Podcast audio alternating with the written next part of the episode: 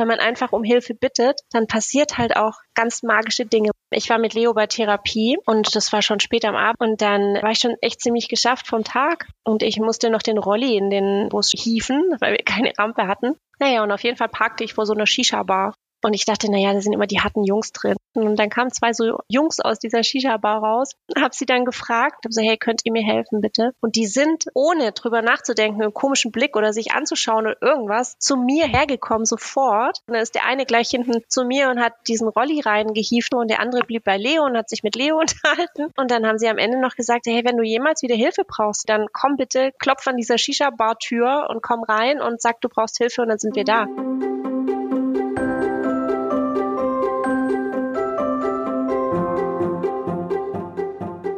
Willkommen zur 38. Folge des Mein Herz lacht Podcast, dem Podcast für Eltern beeinträchtigter, behinderter oder chronisch kranker Kinder. Christine ist am Mikrofon. Und nur damit du dich nicht gleich wunderst, bei der Aufnahme war ich noch ein bisschen erkältet, deswegen klingt meine Stimme dort ein wenig anders. Worum geht's heute? Im Leben mit unseren Kindern gibt es immer wieder Rückschläge und es ist gar nicht so einfach, den Mut nicht zu verlieren. Und trotz allem nicht zu vergessen, dass es oft die kleinen Dinge sind, die für unser Alltagsglück entscheidend sind. In dieser Folge spreche ich mit einer Mutter, der das hervorragend gelingt, nämlich mit Daniela. Auch wenn ihr Familienleben ein ständiges Auf und Ab ist, schafft sie es doch immer wieder aufs neue positive Begegnungen im Alltag zu schaffen. Mini-Inklusion nennt Daniela das. Was sich in ihrem Leben alles verändert hat, seit sie offen und mit einem Lächeln durch die Welt geht, das erzählt sie uns in dieser Podcast-Folge. You've been down this road for far too long. He left your love behind. But still you keep on crawling back. Despite the pain inside. Hallo Daniela, es freut mich, dass du bei uns heute im Podcast zu Gast bist. Erzähl uns doch mal, wann hat sich denn dein Leben ganz grundlegend verändert? Hallo Christine, guten Morgen.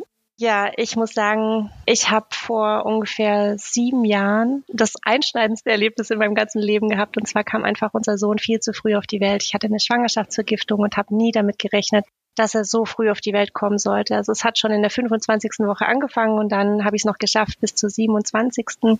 27 plus 2 und dann musste er geholt werden. Und es war einfach furchtbar. Also es war einfach, glaube ich, die schlimmste Zeit in meinem Leben bisher, äh, weil einfach von jetzt auf gleich alles anders war und Leo mit 75 Gramm auf die Welt gekommen ist und dann einfach drei Monate auf der Intensivstation lag und einfach so ein Würmchen zu sehen, was da liegt und einfach nur am Leben gehalten wird durch all die Kabel, die da sind und eigentlich noch gar nicht auf dieser Welt sein musste, das war schrecklich. Und einfach dieses Auf und Ab, was man auf so einer Intensivstation erlebt, ist grausam. Also man ruft einfach morgens an, ob alles in Ordnung war in der Nacht. Und dann war alles in Ordnung und man kommt irgendwie zwei Stunden später ins Krankenhaus und dann war halt gar nichts mehr in Ordnung. Und plötzlich stehen irgendwie fünf Ärzte um dein Kind herum und es kämpft, kämpft um sein Leben. Und das ist einfach eine Situation, die man niemandem wünscht und ja, die man nicht erwartet hat. Und in dieser Welt, wo man in, also man ist plötzlich in dieser Welt gefangen und man kann auch nicht raus und man muss einfach funktionieren. Und das ist eigentlich so diese Kernaussage. Man hat gar keine andere Chance mehr. Also dieses ganze Muttersein oder dieses ganze Kind kommt auf die Welt und ich habe erstmal eine ganz schöne Zeit mit dem Kind und kann mich mit dem Kind zusammen ganz entspannt ins Bett legen. Das ist halt nicht, weil du musst halt einfach funktionieren und hast gar keine Chance, irgendwie Gefühle zu zeigen, in dem Sinn, dass du irgendwie nicht mehr kannst und sagst, ich kann nicht mehr, ich muss hier raus. Das geht nicht, weil dein Kind braucht dich einfach.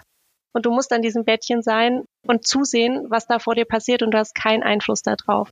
Also du hast einfach keine Chance, irgendwas zu ändern und musst einfach durch diese Situation durch.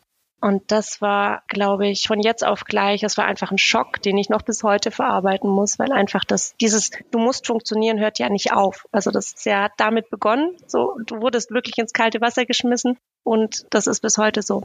Ja, schon allein, wenn ich das höre, irgendwie äh, krampft sich das so ein bisschen in mir zusammen, weil wenn man als Mutter am Anfang gar nicht bei seinem Kind sein kann und es dann so sehen muss, dann ist irgendwie alles anders. Alles anders, als man sich's vorgestellt hatte, ganz anders, als man es auch so kennt. Und wahrscheinlich, du hast gesagt, du warst im Schock. Und mhm. wahrscheinlich realisiert man das im ersten Moment auch gar nicht so, sondern es dauert, bis man sich irgendwie auf diese neue Situation einstellen kann. Oder wie war das dann bei dir? Hattest du irgendwie das Gefühl, du konntest dich darauf einstellen? Oder wie hast du dich selbst vielleicht auch verändert als Mensch? ich konnte das überhaupt nicht annehmen und kann das auch teilweise bis heute noch nicht. Also das ist immer ein Prozess, der einfach braucht und dauert und ich glaube mein ganzes Leben lang wird es so sein, dass ich immer wieder an mir arbeiten muss, dass ich annehmen kann. Da gehört viel, viel dazu. Es gehört viel Arbeit dazu, um das anzunehmen. Und manchmal kann man es besser und manchmal kann man es eben nicht so gut. So ist es bei mir auch. Also ich habe Tage, da geht es einfach überhaupt gar nicht und ich gerade mich wieder in so einem Loch befunden habe. Und dann aber geht es auch wieder bergauf. Also das ist quasi nach jedem Berg auf, kommt wieder ein Berg ab und andersrum auch. Also ich glaube, das ist so einfach der Lauf der Dinge und der Lauf des Lebens. Und ich glaube, dass wir einfach ganz viel an, an unserer Situation arbeiten müssen, Tag für Tag. Und wenn wir dem Ganzen mit einem Lächeln begegnen, dann ist es, glaube ich, auch einfach schöner. Und man kann es leichter annehmen. Und würdest du sagen, dass du dich als Mensch auch verändert hast, vor allem in dieser Anfangszeit, wo wahrscheinlich noch ganz viel Unsicherheit auch da war? Schon. Also alles, was an Leichtigkeit da war in meinem Leben, was ich bisher noch überhaupt gar nicht. Naja, das ist wirklich so, du fällst in eine andere Welt einfach. Das ist, und, und diese Welt ist einfach noch einen Tacken schwerer als die Welt, in der sich vielleicht Eltern mit gesunden Kindern oder Menschen ohne Kinder befinden. Du musst einfach für alles kämpfen und musst jeden Tag voll präsent sein. Und das ist, glaube ich, das, was auch so anstrengend ist, weil du wirklich kannst nicht einfach mal sagen, dein Kind geht raus und spielt draußen im Garten. Also in, in meinem Fall jetzt nicht, ne? Äh, weil Leo einfach stärker betroffen ist. Oder ich, er wird sich jetzt da in seinem Zimmer alleine beschäftigen. Das ist halt nicht. Also ich bin halt permanent präsent und fordert. Und das ist äh, tatsächlich eine Situation, an die man sich, ich weiß nicht, ob man sich jemals dran gewöhnt, aber es ist sehr schwer vor allem auch im Hinblick auf die Zukunft. Also das macht mir schon oft auch immer Sorgen und äh, ich bin auch in Thera Therapie und ja, da heißt es dann immer, mach dir keine Gedanken um die Zukunft, weil die Zukunft ist die Zukunft und du musst im Jetzt und hier leben und nicht dir vorstellen, was könnte in Zukunft passieren. Wie viel Unterstützung braucht denn Leo? Vielleicht kannst du das nochmal mhm. beschreiben. Also wie sieht so euer Alltag aus? Also Leo hat den Pflegegrad 5 von 5. Also Leo kann super gut hören. Mal davon. Also, und ist auch sehr, weiß genau, was er haben möchte und was nicht. Aber dann ist es schon sehr schwierig, weil er einfach dadurch, dass er sehr gut weiß, was er haben möchte und was nicht und sehr, auch sehr willensstark ist, kann er eben viele Dinge nicht tun, die jetzt ein Kind einfach machen kann. Also er kann nicht aufstehen. Der Leo kann nicht laufen. Der Leo kann nicht sicher sitzen. Er kann nicht gut sehen. Er kann nicht sprechen. Er kann lautieren, hat ein paar Worte aber er kann nicht sich jetzt mit dir kommunizieren. Also du kannst jetzt einfach, wenn du ihn nicht kennst, fällt es einem schwer, sich tatsächlich da mit ihm zu unterhalten, in Anführungsstrichen. Und all das in Kombination bedeutet eigentlich, dass ich quasi immer so sein Exoskelett sein muss zu all den Themen, die einfach ein siebenjähriges Kind gerne machen möchte. Und das ist eben super anstrengend. Er würde super gerne laufen können. Er möchte immer Babobi machen, das ist sein Laufen. Aber er kann halt leider nicht mehr laufen. Er konnte mal vor einem Jahr. Also Leo hat, muss man vielleicht ein bisschen ausholen, er hat Epilepsie bekommen 2018, er ist 2016 geboren. 2018 Epilepsie bekommen und hat im vergangenen Jahr einen ganz, ganz schweren Anfall. Und der Anfall hat jetzt dafür gesorgt, dass seine rechte Hemisphäre unterversorgt wurde, also sein Gehirn geschädigt wurde, nachhaltig geschädigt wurde und daraufhin ein linksseitiger Ausfall passiert ist. Das heißt, er kann seinen linken Arm, seine linke Hand und sein linkes Bein nicht mehr benutzen. Leo konnte vor dem Anfall super gut robben, konnte sich auch irgendwo hochziehen oder hat es tatsächlich geschafft, sich in so, ein, so ein großes elektrisches Auto zu setzen und so. Das hat er hingekriegt und mittlerweile kann er das halt nicht mehr, weil ihm halt einfach eine Seite fehlt das ist halt auch wieder so, ne? Das ist so wieder so ein Schlag ins Gesicht. Wieder ist irgendwie was, also ist eh schon eine fiese Situation und dann wird ihm das auch noch genommen. Das ist schon etwas, was mich dann auch super getroffen hat oder uns als Familie natürlich. Auch ein Kind so zu sehen, wie es so kämpft und einfach immer wieder irgendwie obendrauf noch eins bekommt, ne? Das ist schon, schon einfach immer eine harte Situation. Aber er kämpft sich da super durch und er will und dadurch, dass er so willensstark ist, kriegt er das auch hin aber halt nicht mehr in dem Maße wie früher. Ne? Er ist nicht mehr so mobil, in Anführungsstrichen, wie er das früher war. Kann man sich jetzt vorstellen, wie es ist, wenn man nur mit einer Seite hat und versucht zu robben. Und vor allem, wenn man es davor mhm. konnte. Also ich stelle mir das auch sehr, sehr frustrierend vor. Ne? Und dann äh, kann man da ganz wenig machen. Wie geht ihr denn als Eltern oder auch als Familie damit um? Also wenn ihr mit ihm rausgeht oder so, gibt es dann auch diese ganzen Blicke von Nicht-Betroffenen mhm. oder wie ja, wie erlebt ihr quasi eure Umwelt, sag ich mal so? Mhm. Also tatsächlich ist es so, dass auch ich mich immer wieder überwinden muss, jetzt zum Beispiel mit Leo in die Eisdiele zu gehen oder so oder mit Leo ins Schwimmbad zu gehen. Also tatsächlich Schwimmbad ist noch so eine Sache, die habe ich noch nicht gemacht, da traue ich mich noch nicht. Aber wenn wir rausgehen, ist es eigentlich ganz oft so, dass mir, ich wüsste wirklich nicht, ich, ich habe, glaube ich, ein, zwei Situationen erlebt, wo es nicht so war, dass mir die Leute mit einem Lächeln begegnet sind. Also ich habe eigentlich den Großteil der Situationen, an die ich mich erinnere, ist einfach, dass die Leute den Leo ansehen und dann ein Lächeln auf dem Gesicht haben oder einfach mal kurz so sehr offen reagieren. Aber das hat sicherlich auch damit was zu tun, weil ich offen den Leuten gegenüber entgegentrete. Also ich bin ein Mensch, der sehr freundlich ist und eigentlich auch immer ein Lächeln auf dem Gesicht hat ganz oft, ne? Also, gibt auch Situationen, wo nicht, aber das hilft halt auch einfach, so eine Situation aufzubrechen und einfach, ich sage immer, das ist eine Mini-Inklusion. Also weil Inklusion findet bei uns ja nicht so richtig statt. Und ich habe immer das Gefühl, wenn man mit einem Lächeln und einem offenen Herzen und einem offenen Mindset den Menschen begegnet, dass man einfach auch da ganz viel wiedergespiegelt bekommt und einfach auch die Chance hat, diese Welt den anderen nahezubringen. Ich würde mir so sehr wünschen, dass wir mehr Inklusion haben, um einfach diese Welten zusammenzubringen. Und im Moment ist es noch so, dass wir komplett getrennten Welten leben. Und das ist halt so. Und die Mamas, die es geschafft haben, irgendwie Inklusion in Regelschulen zu erkämpfen, die mussten tatsächlich kämpfen bis zuletzt, bis es tatsächlich geklappt hat.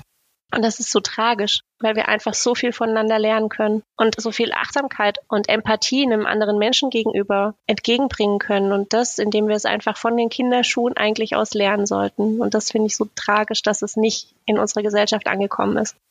Ja, das ist ja auch das Anstrengende, wenn man immer so dafür kämpfen muss und Kämpfer sein muss. Und ich glaube, vielen fällt es dann eben schwer zu sagen, so wie du, ich gehe trotzdem mit dem Lächeln durch die Welt oder ich mhm. versuche offen zu sein. Also wie ist es bei dir? Warst du schon immer so ein positiver Mensch oder hast du irgendwie gemerkt, wenn ich zum Beispiel im Urlaub oder so äh, auch auf Kinder zugehe, wenn ich da auf andere Erwachsene zugehe, dann bekomme ich viel mehr zurück? Also ist das was, wo du sagst, das mache ich, weil ich weiß, dass es dann die Situation positiver wird oder so?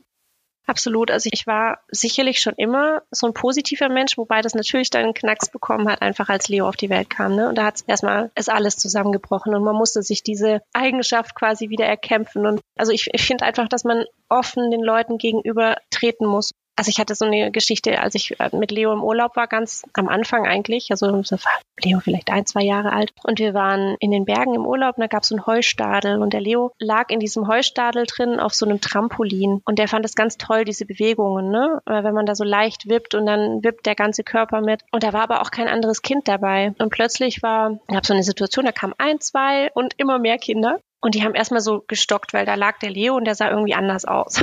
Der, warum steht der da nicht drauf? Der liegt da so komisch drauf. Und dann hatten die erstmal so kurz ein bisschen jetzt so eine Hemmschwelle, da in dieses Heustadel, in dieses, dieses Trampolin-Ding reinzugehen. Und dann habe ich gesagt, ja, guck mal, das ist der Leo und vielleicht müsst ihr da ein bisschen einfach ein bisschen vorsichtiger hüpfen, weil Leo ist einfach nicht wie ihr, der ist leider nicht so gesund, wie ihr das jetzt zum Beispiel seid, vielleicht, ne? Also ihr müsst einfach ein bisschen Acht geben auf ihn. Und naja, und plötzlich war es einfach so, dass diese Kinder um mich rum saßen. Also es war das Ende vom Lied, ne? Die saßen um mich rum, es kam immer mehr dazu und ich war der Geschichtenerzähler und habe quasi so erzählt, was denn jetzt mit dem Leo ist und warum der Leo nicht so kann, wie er kann und und dann kamen natürlich alle möglichen Fragen, die von Kindern so kommen. Und das ist auch gut, dass die kommen. Also das ist einfach, man muss da offen mit umgehen und, und das als wirklich als Chance sehen, eine Mini-Inklusion zu starten und aufzuklären und zu sagen, guck mal, ne, und es gibt auch Menschen, die haben nicht so viel Glück und sind einfach brauchen Hilfe, sind auf Hilfe angewiesen und das ist doch schön, wenn man da aufeinander Acht geben kann. Und so am Ende war es dann schon so, dass die auch auf dem Trampolin waren, aber sie sind sehr achtsam mit Leo umgegangen. Und tatsächlich kamen dann alle möglichen Geschichten, so ja, und meine Schwester und die ist ja auch ein Kind mit Behinderung und irgendwie so, oder ich hatte mal eine Begegnung mit jemandem und so und hin und her. Wir hatten echt, das war so eine schöne Situation, weil wir einfach offen miteinander gesprochen haben und ich den Kindern einfach ein bisschen erklären konnte, was mit Leo los ist. Ja, das klingt richtig schön, wenn du das so erzählst. Und Kinder sind ja generell, ich sag mal, oft neugierig und vielleicht auch ein bisschen offener als Erwachsene. Hast du denn sowas auch mit Erwachsenen schon mal erlebt oder ist es da eher so, dass, dass da andere Reaktionen kommen? Also da hatte ich auch zum Beispiel so eine Situation, an die werde ich mein ganzes Leben denken, weil es einfach so herzerwärmend war und so ein Gänsehautmoment. Ich war mit Leo bei Therapie und das war schon spät am Abend. Ich kam um, weiß ich nicht, 18 Uhr aus dieser Therapie raus oder halb sieben. Und dann war ich schon echt ziemlich geschafft vom Tag. Und ich musste noch den Rolli in den Bus hieven, weil wir keine Rampe hatten. Naja, und auf jeden Fall parkte ich vor so einer Shisha-Bar. Und ich dachte, naja, da sind immer die harten Jungs drin und so. So, oh, ja, besser nicht angucken, einfach so weggucken und so. irgendwie. Naja, und auf jeden Fall war das irgendwie total dämlich von mir, so zu denken, weil das, was dann passiert ist, war einfach so schön und so wunderbar. Also ich war einfach so am Ende mit meinen Kräften und dann kamen zwei so Jungs aus dieser Shisha-Bar raus. So harte Typen, ne? Und ich hab dann habe sie dann gefragt, so hey, ich war einfach so am Ende, dass ich wirklich ohne Hemmung da gefragt habe, so hey, könnt ihr mir helfen bitte?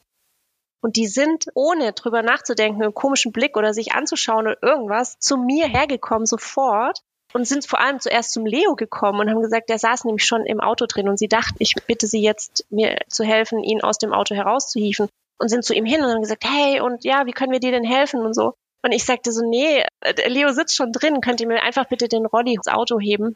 Und die sagten so, ja, na klar und so. Und dann ist der eine gleich hinten zu mir und hat diesen Rolli reingehieft ins Auto und der andere blieb bei Leo und hat sich mit Leo unterhalten. Und dann haben sie am Ende noch gesagt, hey, wenn du jemals wieder Hilfe brauchst, ne, und irgendwie dann komm bitte, klopf an dieser Shisha-Bar-Tür und komm rein und sag, du brauchst Hilfe und dann sind wir da. Und das war einfach so krass. Ich bin echt, ich bin auch heute noch, wenn ich das erzähle, ich krieg einfach so eine Gänsehaut wenn man einfach um Hilfe bittet, dann passiert halt auch ganz magische Dinge manchmal. ich habe auch genau an das Wort magisch gedacht, wow, weil das halt so eine tolle Geschichte ist, dass wir mhm. manchmal, glaube ich, auch so Vorurteile oder ja. Dinge in unserem Kopf haben und das kann aber ganz anders sein, wenn wir das irgendwie annehmen und Absolut. ja, vielleicht hat man da nicht immer die Kraft dazu, aber das ist wirklich schön zu sagen, nee, auch wir selber haben Vorurteile und wenn wir ja. da aber auf andere zugehen und richtig. offen sind, genau. kann was Magisches passieren. Genau, richtig. Genau das ist der Punkt, nämlich, also auch ich hatte in dem Moment dann Vorurteile, ne, was vielleicht auch Menschen dann haben, die mit Menschen mit Behinderung noch keine Berührung hatten, die dann auch ein Vorurteil haben.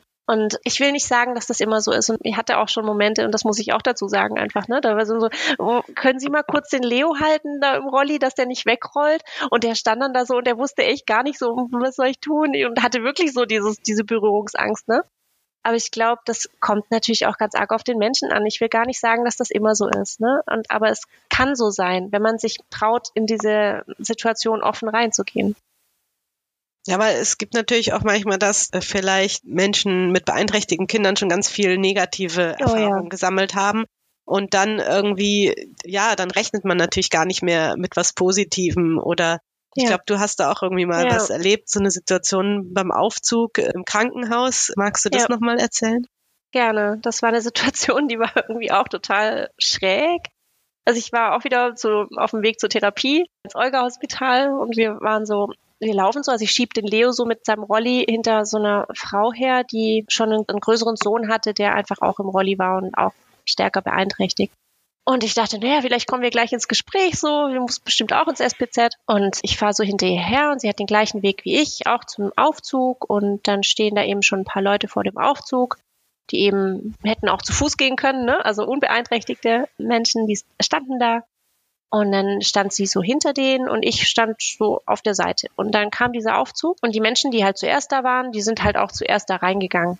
Und dann stand sie so und hat halt keine Anstanden gemacht, dass sie da auch in den Aufzug noch mit rein wollte. Und das lag wahrscheinlich auch daran, weil einfach schon zwei Leute in dem relativ kleinen Aufzug waren und sie eben mit dem relativ großen Kind in dem Rollstuhl eben vielleicht dachte, sie hätte keinen Platz da drin und sie wartet vielleicht lieber auf den nächsten. Und ich dachte, okay, Leo ist klein, der Rolli ist klein und ich frage sie aber zuerst, ne, weil ich der Letzte bin, der sich vordrängeln möchte. Und ich sag dann so, wollen Sie den Aufzug nehmen? Und dann sagt sie zu mir, und das habe ich überhaupt gar nicht realisiert, das sagt sie zu mir, nee, ich nehme die Treppe. und ich dachte so, hä, was, okay, dann gehe ich jetzt da rein. Und dann bin ich in den Aufzug rein, habe den Leo reingeschoben, so die Tür schließt sich, es war kurz Stille. Und die zwei Damen, die da vor mir in dem Aufzug drin waren, sagen so, meine Güte, war das jetzt unverschämt? Was hat sie denn da? Und ich dann habe ich erst realisiert, was hat sie denn da gerade zu mir gesagt? Ich meine, ich bin noch in derselben Situation wie sie und ich habe sie doch nur gefragt, ob sie auch rein möchte und hatte schon mir gedacht, dass es zu wenig Platz ist und deswegen sie nicht reingehen möchte. Und sie hatte wirklich ganz schräg darauf reagiert und das wurde mir dann erst bewusst. Aber ich fand es dann auch wieder schön, weil den anderen das dann auch so aufgefallen ist. Ne? So, äh, okay, du hast ja gar keinen Fehler gemacht, das war irgendwie gerade ihr Problem oder ist ihr Problem. Und das ist schon sehr traurig, weil bestimmt ist ihr einfach schon vieles im Leben passiert oder sie hatte einfach nur einen schlechten Tag, aber irgendwas, wo sie einfach gar nicht mit klar kam oder auch mit der Annahme dann ein Thema hatte und einfach auch das Gefühl hat wahrscheinlich, was wir alle haben, dass sie immer kämpfen muss um alles. Und das ist aber so schade gewesen, weil sie nicht mehr wahrgenommen hat, dass ich eigentlich gar nichts Böses von ihr wollte. Ja, und dann wahrscheinlich gedacht hat, jetzt kommt da wieder so ein blöder Kommentar, weil wenn wir uns in sie reinversetzen, ja. klar kann ich schon verstehen, dass man denkt, du hast es ganz anders gemeint, aber bei ihr kam anscheinend an, so die verschiedenen Seiten einer Nachricht, ne? Ja, nehmen Sie nicht den Aufzug und sie denkt sich, was ist denn das für eine blöde Frage? Warum soll ich denn sonst hochkommen? aber ja. da sieht man dann, dass es ja manchmal irgendwelche Kommentare vielleicht gar nicht so gemeint sind und dass, dass wir auch was verändern können, wenn wir vielleicht nochmal nachdenken oder nicht gleich ein Urteil fällen, derjenige will mir was Böses oder genau. hat es bestimmt so ironisch gemeint oder so. Das und, ist dieses äh, Mindset, ne? Einfach dieses, okay, hey, vielleicht einfach offen und vielleicht auch nicht alles immer so ernst zu nehmen und einfach auch mal mit einem Lächeln. Also eigentlich war ja die Situation auch ein bisschen lustig. Also sie, ne, sie hatte ja da so eigentlich schon einen Witz gemacht. So, nee, ich nehme die Treppe. Aber es war einfach, sie hatte das in dem Moment auch gar nicht so gemeint. Klar, sie hat einfach, sie war wirklich, ich, also ich interpretiere das so, sie war einfach gezeichnet und war sehr in sich sehr vernarbt, wahrscheinlich. Ja, weil du hast ja vorhin jetzt auch schon gesagt, klar, positives Mindset ist wichtig. Du bist sowieso ein positiver Mensch und trotzdem gibt's ja ganz viele Momente, die einfach schwierig sind oder die mhm. einen wieder runterziehen. So wie du das erzählt hast mit dem Leo, wie nochmal so ein Schlag, dass auf einmal alles schlimmer wird und es für ihn sehr frustrierend ist für euch. Und es ist ja auch nicht immer leicht, irgendwie die Kraft irgendwo herzunehmen. Ne? Mhm. Also um dann wirklich zu sagen, ich denke das Beste vom anderen, ich bin achtsam, ich guck, manchmal ist man ja einfach nur irgendwie fertig. Gibt's für dich irgendwie was, wo du Kraft rausziehst oder irgendwas, mhm. wo du sagst, das hat ja mein Leben nochmal zum Positiven verändert? Absolut. Also es gibt so ganz viele Dinge, die ich so am Tag tue, die mir helfen.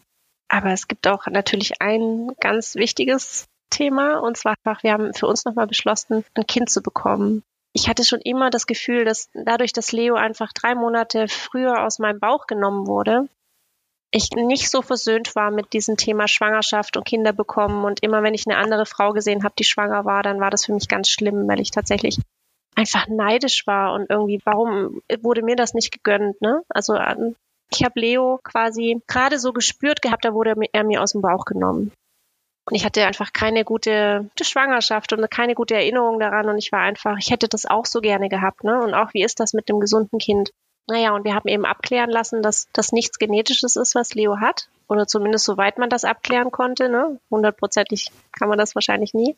Naja, und dann haben wir uns tatsächlich nach langem Hin und Her, sollen wir das uns nochmal zutrauen, sollen wir das wagen, auch tatsächlich geschafft. Und, und das war die schönste Zeit in meinem Leben tatsächlich, weil ich plötzlich diese Schwangerschaft vollumfänglich genießen durfte, weil ich weiß, wie schnell sie vorbei sein kann. Oder ich habe wertschätzen können, was das für ein Geschenk ist tatsächlich. Eine gesunde Schwangerschaft zu haben und ein gesundes Kind auf die Welt zu bringen, das ist ein unglaubliches Geschenk.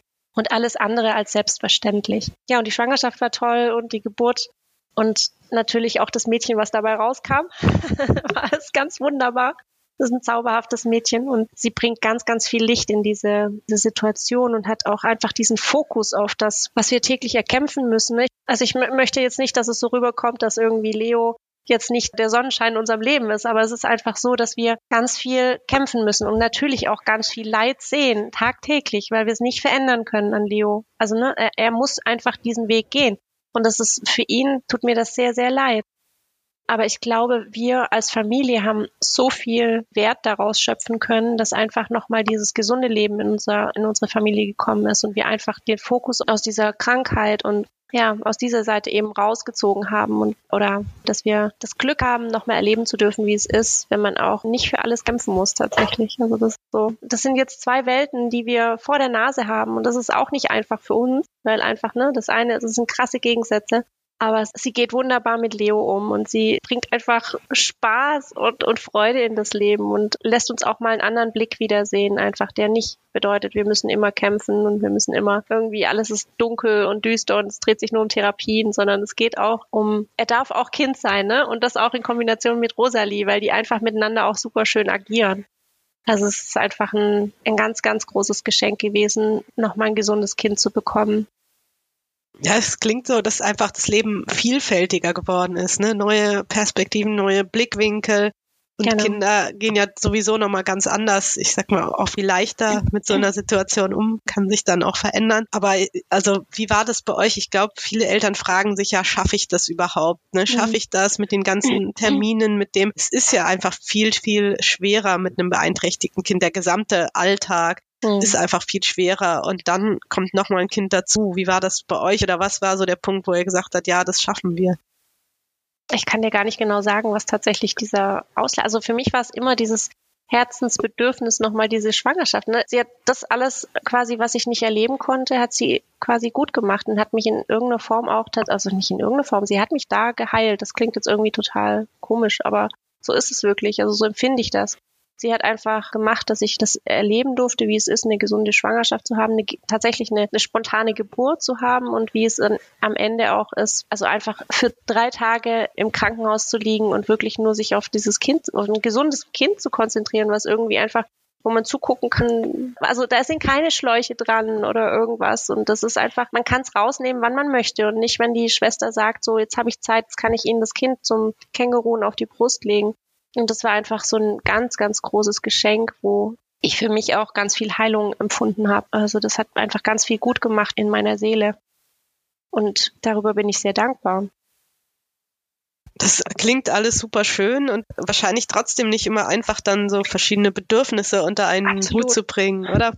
Absolut. Wie macht, macht ihr das von den Kindern, dann du, dein Mann? Also habt ihr auch manchmal so Auszeiten oder irgendwas. Äh, wo ihr eure Kräfte wieder auftankt? Absolut. Also zum einen ist es so, ich möchte ganz arg verhindern, dass irgendwie Rosalie so eine Art Schattenkind wird. Ne? Also ich habe das Glück, dass die Großeltern zum Beispiel mit Leo immer Donnerstag zu einer ganz langen Therapie gehen. Das heißt, dann habe ich da theoretisch Zeit für Rosalie.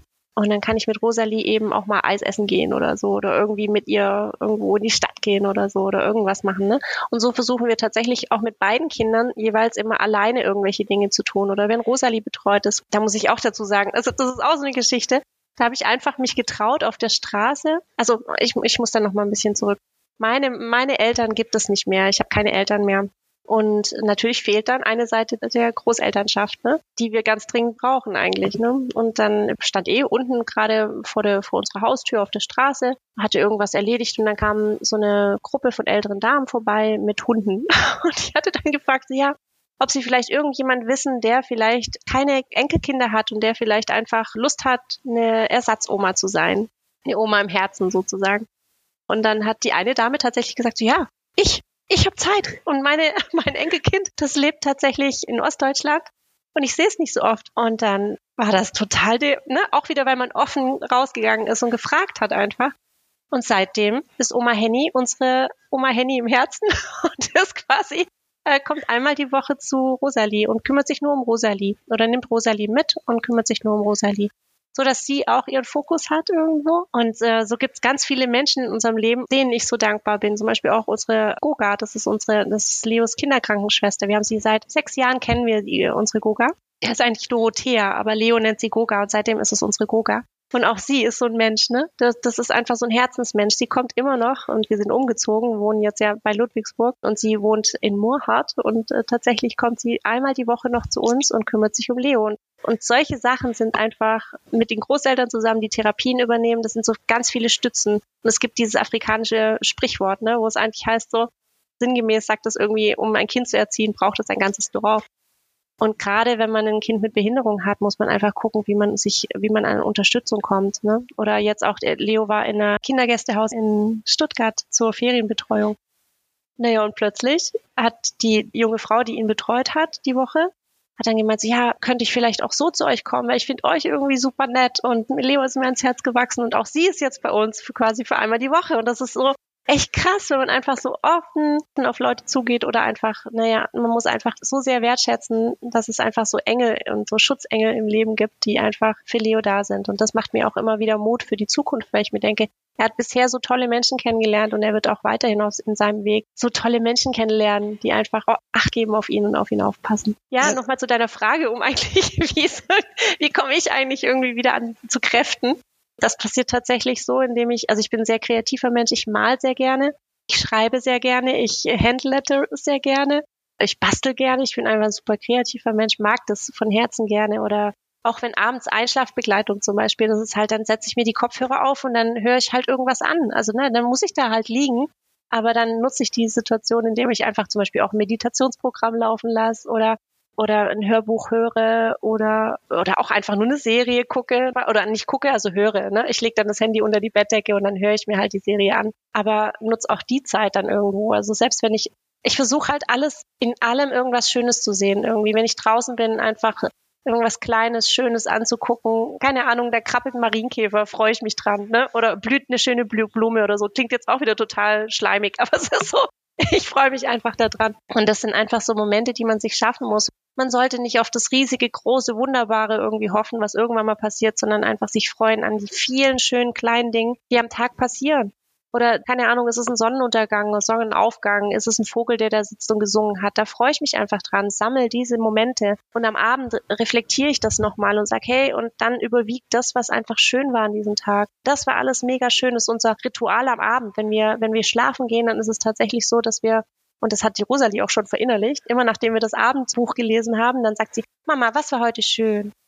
Und dann und dann erzählen wir uns gegenseitig, was heute wieder schön war und gehen mit diesen positiven Gedanken einfach dann auch ins Bett. Aber so an sich ist es auch für uns ganz wichtig, sich gegenseitig einfach auch den Freiraum zu geben, den man braucht, gerade um wieder zu Atem zu kommen quasi oder zum Durchatmen zu kommen. Und so ist es halt beim einem Mann, der, der golft halt gerne oder geht mal Mountainbiken oder geht halt Kitesurfen. Kitesurfen ist bei uns jetzt ein bisschen schwierig, aber das sind so seine Hobbys, da nimmt er sich die Kraft raus wieder. Und bei mir sind es halt die kreativen Dinge oder jetzt zum Beispiel, was wir in diesem Jahr angefangen haben. Und ich denke, das werden wir auch weiterhin so fortführen, was auch positiv wirklich in alle Richtungen wieder war. Wir haben einfach uns Zeiträume geschaffen für nur den Einzelnen. Also so, dass wir sagen, es hat alles angefangen mit meinem Geburtstag. Ich habe ein Wochenende geschenkt bekommen von meinem Mann. Wellness-Wochenende. Also gut, war ich alleine, drei Tage unterwegs. Erstmal war das so, okay, alleine irgendwo hingehen, hm, schräg. Und ich war dann alleine, ich habe es einfach nur genossen, alleine weg zu sein. Dann aber auch gemerkt, drei Tage ist zwar wunderbar, aber es ist halt auch gerade nach den drei Tagen hat eigentlich der Moment eingesetzt, wo ich dann wirklich abschalten konnte und zur Ruhe kam. Und so haben wir dann tatsächlich uns in diesem Jahr Freiräume geschaffen, die da waren, und zwar eine Woche alleine für jeden. Das bedarf natürlich, und da bin ich mir sehr bewusst drüber und auch sehr dankbar für, dass der Partner auch mitmacht und das dann auch mittragen möchte. Freiwillig, ohne dann komplett am Ende zu sein. Und das ist auch wirklich was gewesen, was wir beide geschafft haben. Und darüber bin ich auch erst zum einen natürlich sehr stolz, dass wir es geschafft haben, dem anderen diese Freiräume zu schaffen, ohne danach komplett am Ende zu sein. Was wiederum natürlich auch auf den Stützen lastet, die dann gerade die Leute, die uns entlasten natürlich. Aber halt trotzdem bist du dann alleine, ne? Mensch, das alles alleine dann irgendwie den Tag ansonsten noch die Abendsituation morgens zur Schule bringen und hin und her. Und das hat aber alles gut geklappt so dass ich tatsächlich eine Woche allein in den Bergen war. Das war wunderbar. Ich konnte wirklich schlafen, ausruhen, malen, auf den Berg gehen und einfach mal ohne auf die Uhr zu gucken, zu sagen, und jetzt bleibe ich so lange auf diesem Berg, wie ich jetzt Lust habe. Und dann einfach nur in die Ferne schauen und einfach nur alles in sich aufnehmen und genießen. Für mich ist es der absolute Luxus. Ist das natürlich, bin ich mir sehr bewusst, dass das was ganz besonders Tolles ist. Und so hat mein Mann jetzt vor kurzem die Auszeit bekommen und war eine lang Kitesurfen auf einem Boot. Von daher haben wir uns beide und da haben wir wirklich, also uns sind unsere Akkus so aufgeladen, dass wir wirklich wieder weiterkämpfen können. Das heißt nicht, dass wir jetzt immer allein in Urlaub gehen. Das ist überhaupt nicht so. Ne? Wir machen auch die gemeinsamen Urlaube. Aber wir können uns jetzt immer wieder so eine Auszeit einfach rausnehmen, wissen, der andere kriegt das gemanagt und wir kriegen das geregelt. Und das tut so gut, einfach mal wirklich mehrere Tage einfach den Kopf frei zu haben und nur für sich da zu sein. Ich konnte so viel an mir selber arbeiten und irgendwie lesen und meditieren und einfach in Ruhe sein. Und habe es genossen, abends alleine essen zu gehen. Und alle anderen waren da mit ihren Kindern gesessen, mussten, mussten funktionieren. Und ich konnte einfach nur alleine essen. Einfach nur alleine essen, das war schön. Das klingt wirklich nach einem tollen Tipp, wobei ich mich schon gefragt habe, bei vielen ist es ja so, dass sie die klassische Aufteilung haben, ne? dass der meistens der Mann Vollzeit arbeitet und die Frau zu Hause ist. Und deswegen hake ich da jetzt nochmal nach. Was bei euch dann so, dass dein Mann sich extra Urlaub nehmen musste oder hat dir so viel Unterstützung, dass er quasi normal arbeiten konnte und das trotzdem die Woche über hingekriegt hat mit den Terminen? Bei uns, darüber bin ich auch sehr dankbar. Wir können Homeoffice machen. Das zum einen. Zum anderen heißt aber nicht Homeoffice, dass du dann gleichzeitig auf dein Kind aufpassen kannst. Das ist nämlich nicht so. Aber ich wollte damit sagen, dass also wir können unsere Arbeitszeiten auch relativ flexibel einteilen. Also auch das ist ein riesiger Luxus, ne? Also das bedeutet halt auch, dass der Arbeitgeber da halt auch mitmachen muss. Und darüber bin ich auch sehr dankbar, dass unsere Arbeitgeber da sehr verständnisvoll sind und das einfach auch eine große, großes Verständnis für unsere Situation haben und auch da einfach das einen großen Teil dazu beiträgt. So kann er natürlich zum Beispiel jetzt auch seine Arbeitszeiten dahingehend anpassen, wann ist Betreuung da und wann nicht. Und er hat in dieser Woche tatsächlich aber auch, meine ich, Urlaub gehabt. Ich bin mir gar nicht mehr ganz genau sicher, aber ich glaube, er hatte Urlaub, ja. Bei mir war es so, dass ich keinen Urlaub hatte. Ich aber auch nur Teilzeit arbeite im Moment. Also ich habe nur 30 Prozent in meinem festangestellten Job und, und von daher konnte ich das super gut managen. Also da waren einfach so zweieinhalb Stunden am Tag, die ich arbeiten muss. Kann ich aber auch dank meinem Arbeitgeber halt wirklich komplett frei gestalten. Ich kann halt auch sagen, ich arbeite einen Tag halt komplett und dafür halt die restlichen Tage dann nicht mehr. Also das ist so, also so irgendwie, ich kann mir das sehr gut einteilen. Und da hat es dann immer gut geklappt mit eben gerade Betreuung oder die Großeltern gehen mit, mit Leo zur Therapie und Rosalie ist bei Oma Henny zum Beispiel oder so oder unsere Goga ist da oder die Alina ist da und wir können das immer ganz gut so changieren. Also da müssen wir wirklich gut, gut organisieren natürlich, das setzt es voraus, aber dafür geht's dann auch. Genau, wir arbeiten beide, ja. Wenn du das so erzählst, dann klingt es wirklich, dass ihr euch so ein großes Netzwerk einfach aufgebaut mhm. habt an Leuten, die euch unterstützen. Ich glaube, das wünschen sich ganz viele Eltern und Viele machen aber die Erfahrung, dass es nicht so leicht ist, ne? dass Absolut. man sich am Anfang isoliert fühlt, abgeschnitten, keiner oh Gott, ja. versteht einen. Also hast du da vielleicht noch irgendwie so einen Tipp, weil ich kann mir vorstellen, dass manche, die das hören, jetzt sagen, ja, ich bin halt nicht so ein positiver Mensch oder ich, ne, die immer dieses Positive sehen, ist auch nicht so leicht. Also musstest mhm. du das erst lernen, so ein bisschen mehr Achtsamkeit? Oder war das bei dir wirklich so, du bist einfach so, es fällt dir leicht, Leute anzusprechen? Ja, tatsächlich. Also es fällt mir tatsächlich leicht, Leute anzusprechen. Aber auch das trotzdem, ich meine, also es gibt in vielen Städten auch tatsächlich, es gibt auch hier bei uns in der Stadt so ein Familienbüro und da gibt es auch tatsächlich dieses Thema der Ersatzomas. Also das gibt's da schon. Vielleicht gibt's das in manchen Städten eben auch, dass man irgendwie nicht jetzt irgendwelche wildfremden Leute ansprechen muss, sondern also ne, ich habe die jetzt auch nur angesprochen, weil es so eine nette alte Damengruppe war oder so eine ältere Damengruppe.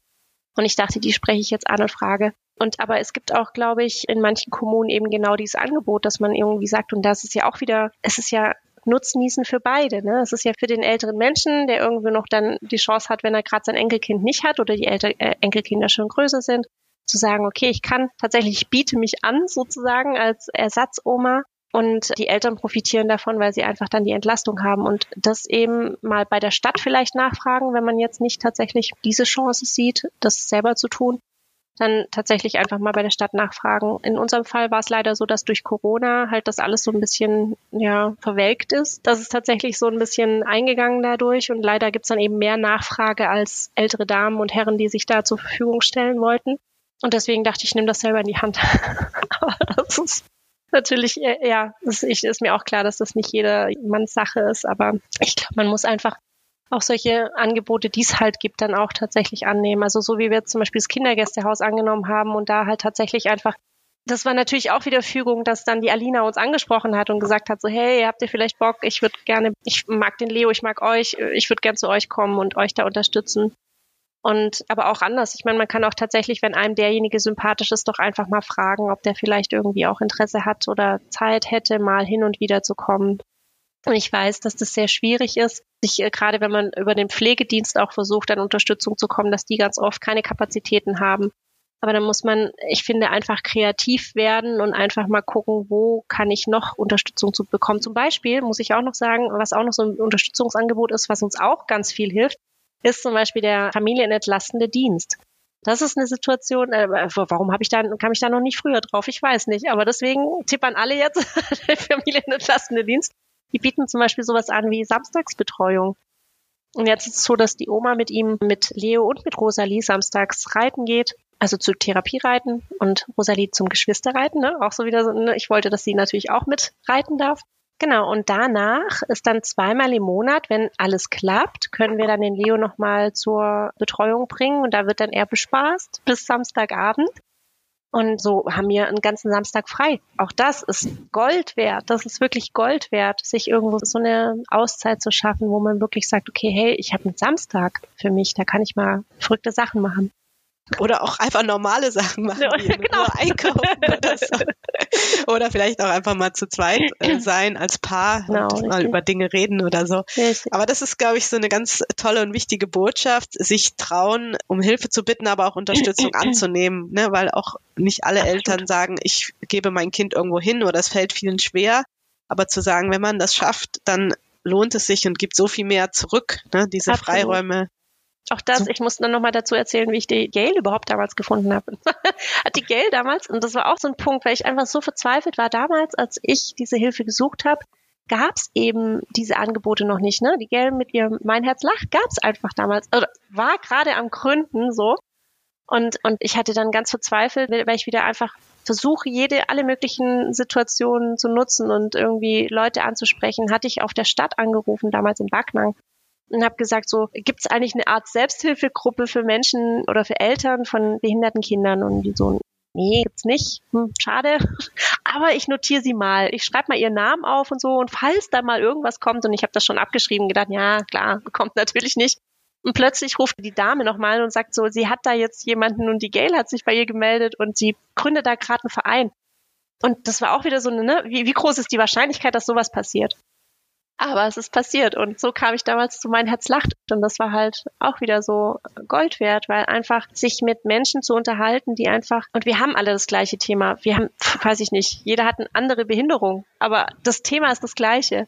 Also die Ängste und die Sorgen sind die gleichen. Und da einfach mit anderen in Kontakt zu sein und zu sagen, hey, wie habt ihr das gemacht? Ich brauche Hilfe kurz bei dem und dem Thema. Kennt ihr irgendwen? Und das ist einfach großartig zu wissen, dass man da so einen starken Rücken hat. Auch wenn man vielleicht nicht immer irgendwie am Schreiben ist und in der Gruppe aktiv ist oder irgendwie, aber man weiß, die sind da. Und man weiß auch, die Unterstützung ist da. Wenn man irgendwie eine Frage hat, dann wird es intern koordiniert und dann wird so lange nachgehakt, bis derjenige diese Unterstützung hat, die er braucht. Und das ist das Schöne daran. Also deswegen, also ich ne, bezeichne einfach mein Herzlacht als, so gerne als dieser starke Rücken. Wenn man weiß, man hat diesen, diesen Mantel hinter sich, ne, der, wo man irgendwie aufgefangen wird, wenn man irgendwie ein Thema hat. Und das ist keine Schleichwerbung. Nichts soll nicht schleimig sein. Das ist einfach das, wie ich es empfinde. Mein persönliches Empfinden.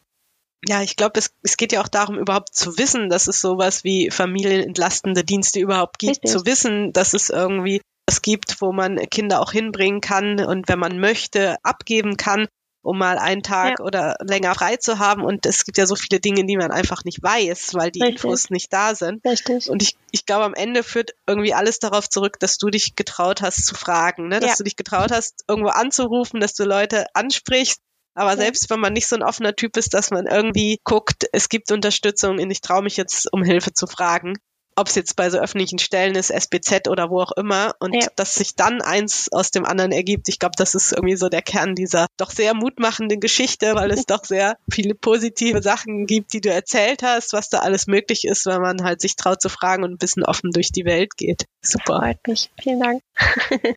Und dann haben wir jetzt ja bei unserem Podcast immer noch unsere drei Abschlussfragen. Die möchte ich dir natürlich auch gerne stellen. Ja. Du kennst sie wahrscheinlich. Die erste ist, was bringt dich total auf die Palme? Mich bringt total auf die Palme, wenn man ausgeschlossen wird und wenn man Vorurteile hat. kann ich mich manchmal nicht ausnehmen, ne? Und wenn man ganz viel kämpfen muss und einfach nicht verstanden wird. Also wenn man jetzt zum Beispiel bei der Krankenkasse irgendwie einfach immer wieder sagen muss und es immer wieder neu angefragt wird, ja, warum braucht denn Ihr Kind jetzt überhaupt diesen Treppensteiger? Oder warum?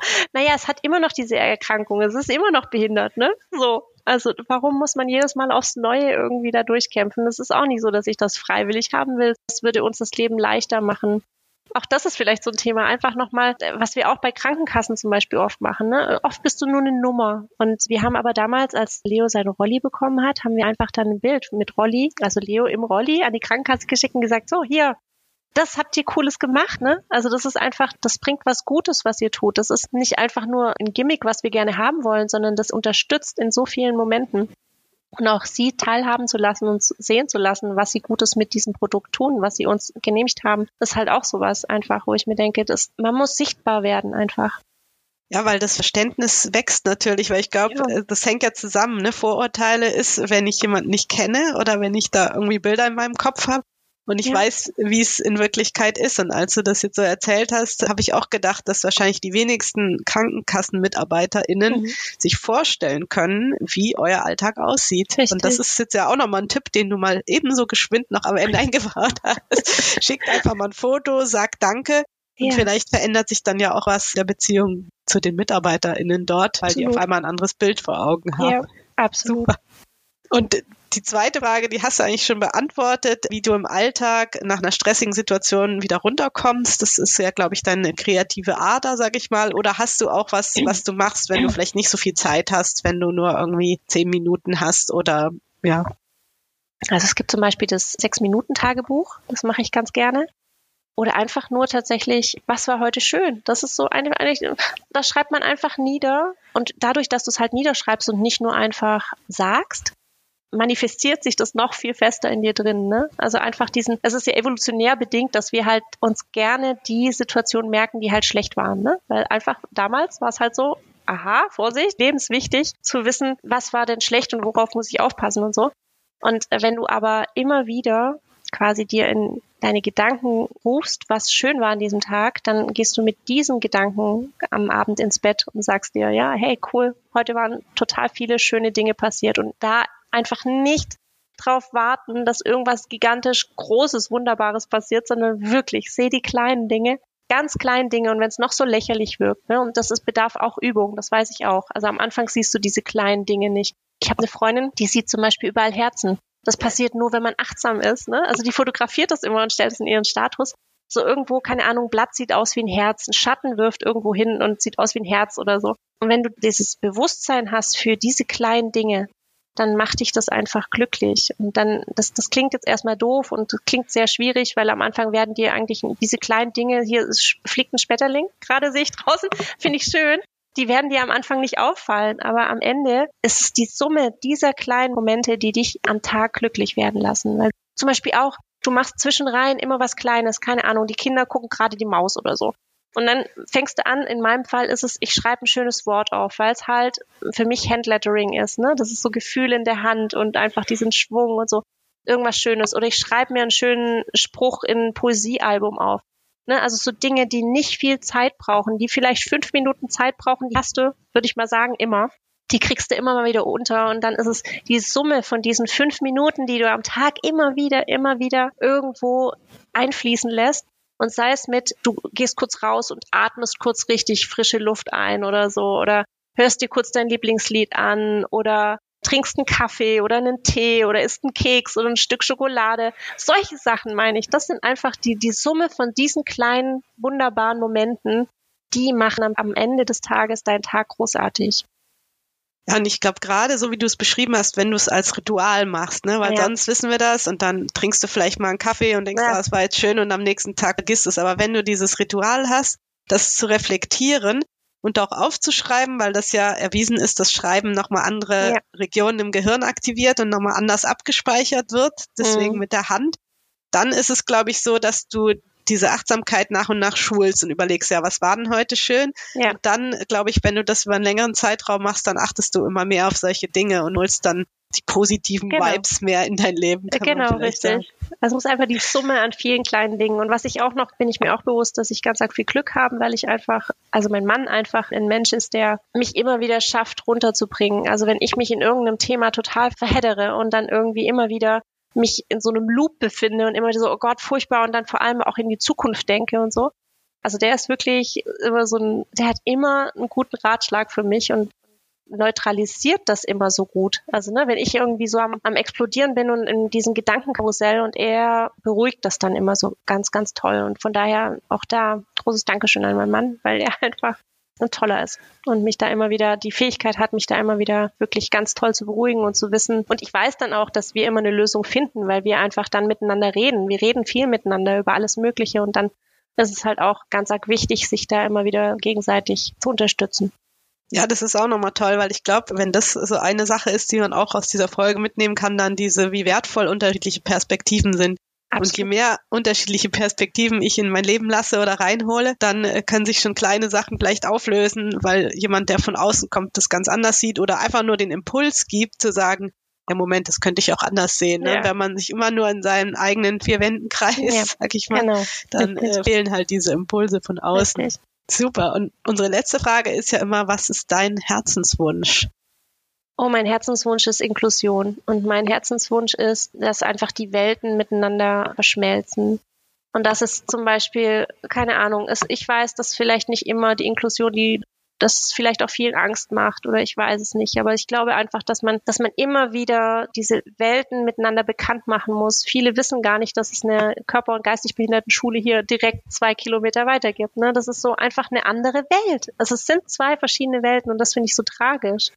Und ich glaube auch, und das kriege ich auch immer von den Erzieherinnen mit in Rosalies Krippe, dass sie immer sagen, Rosalie ist so achtsam und passt so gut auf die anderen Kinder auf und ist immer so der Vermittler. Wenn die sich streiten oder so, sie ist immer und sie weiß einfach, ich glaube einfach, dass es so wertvoll ist, mit Menschen mit Behinderungen aufzuwachsen um einfach ein Gespür füreinander und dieses harmonische Miteinander und dieses Ich gebe auf dich acht und ich passe auf dich auf und dieses der, der kann vielleicht nicht so, auf den passe ich auf, auf den gebe ich acht, für den bin ich jetzt da oder ich helfe ihm bei irgendwelchen Dingen, die er nicht machen kann.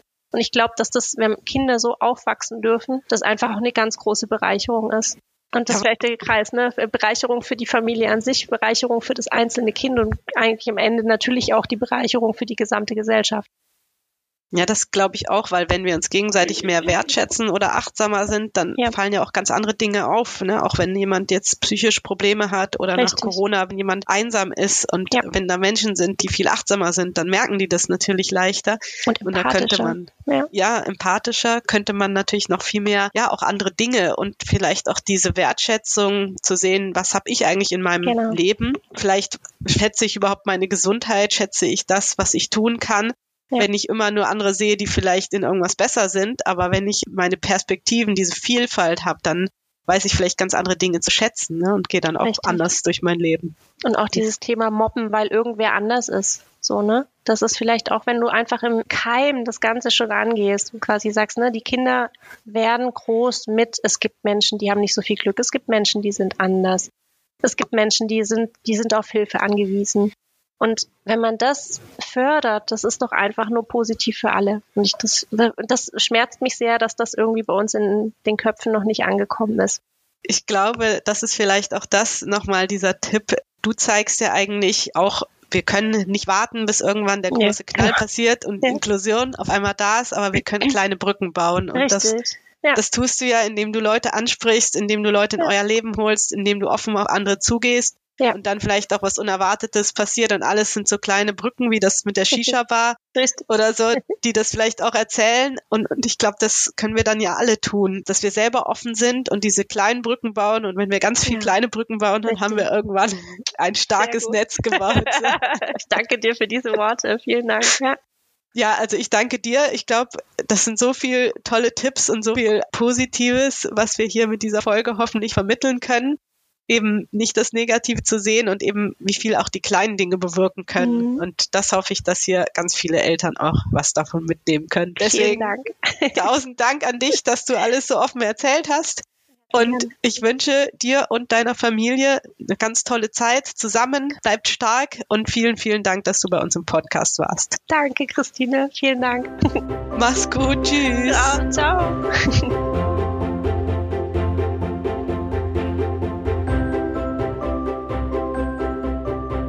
Daniela hat hier so viele wertvolle Tipps geteilt, dass ich denke, dass jede und jeder hier etwas für sich mitnehmen konnte.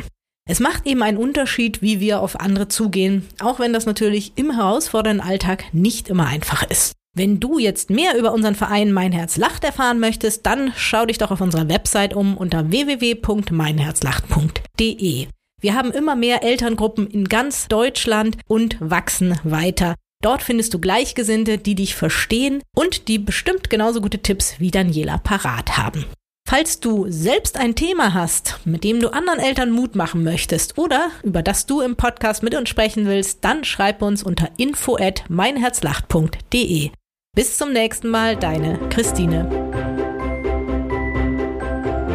Ein Herz soll lachen, muss lachen. Nicht nur aus reiner Lebensfreude, sondern auch aus einer gesellschaftlichen Verpflichtung. Die Nussbaum Stiftung folgt diesem Engagement. Sie unterstützt diese Podcasts und wird mit Power und Leidenschaft dieses Projekt weiter fördern, indem wir dazu beitragen, dass die Initiative Mein Herz lacht über die Nussbaum Medien noch bekannter wird.